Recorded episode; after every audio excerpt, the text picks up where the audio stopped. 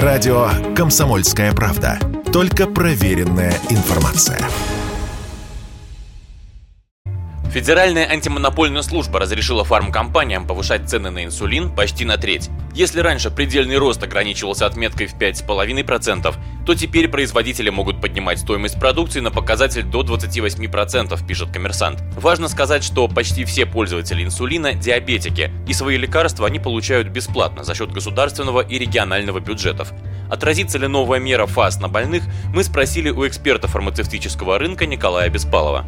95% от всего денежного объема инсулинов, которые потребляются в России, эти закупки проводит государство. То есть потребители несут расходы только в оставшиеся 5%. И то в большинстве случаев это касается ситуации, когда э, пациент считает, что ему не подходит тот препарат, который ему предлагается бесплатно, и, в общем-то, человек делает выбор в пользу такой платной альтернативы, то есть самостоятельно ищет препарат, приобретает его и использует. Вот, поэтому, ну, собственно, какого-то влияния негативного именно на доступность доступность для потребителей данное решение, конечно, иметь не будет. Наоборот, даже поскольку сейчас есть риск э, приостановки производства этих препаратов в связи с ростом себестоимости, это препараты перечня жизненно необходимых, там цены регулирует государство. То есть если бы не поднялись цены, то были бы действительно риски того, что отдельные производители или поставщики могли бы остановить поставки или производство этих препаратов, и тогда действительно возникли бы риски перебоев. Вот. За счет этого решения,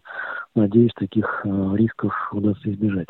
Впрочем, диабетикам требуются не только сами препараты, но и расходники. Что будет с ценами на них, неизвестно, но некоторые предположения выстроить можно. Вот что сказал в интервью Радио КП президент Российской диабетической ассоциации, врач-диабетолог Михаил Богомолов. В силу того, как ПАС то есть согласовывает повышение расценок, было бы тогда целесообразно упомянуть, что на такие же суммы увеличиваются соответствующие статьи бюджета, об этом не заявляется. Значит, будут снижаться расходы на какие-то другие препараты. То есть на тест-полоски, то есть, например, для определения уровня глюкозы крови, если это все пойдет с той же самой строки сахарный диабет, на расходники к инсулиновым помпам, там, на датчики для определения, непрерывного определения глюкозы крови.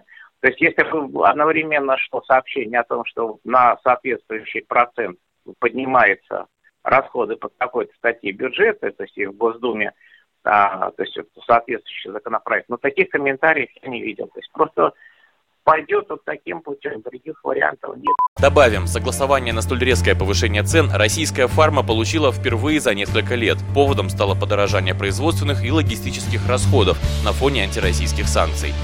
Василий Кондрашов, Радио КП.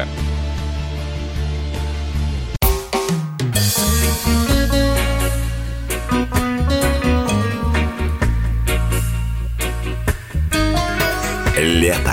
На радио «Комсомольская правда».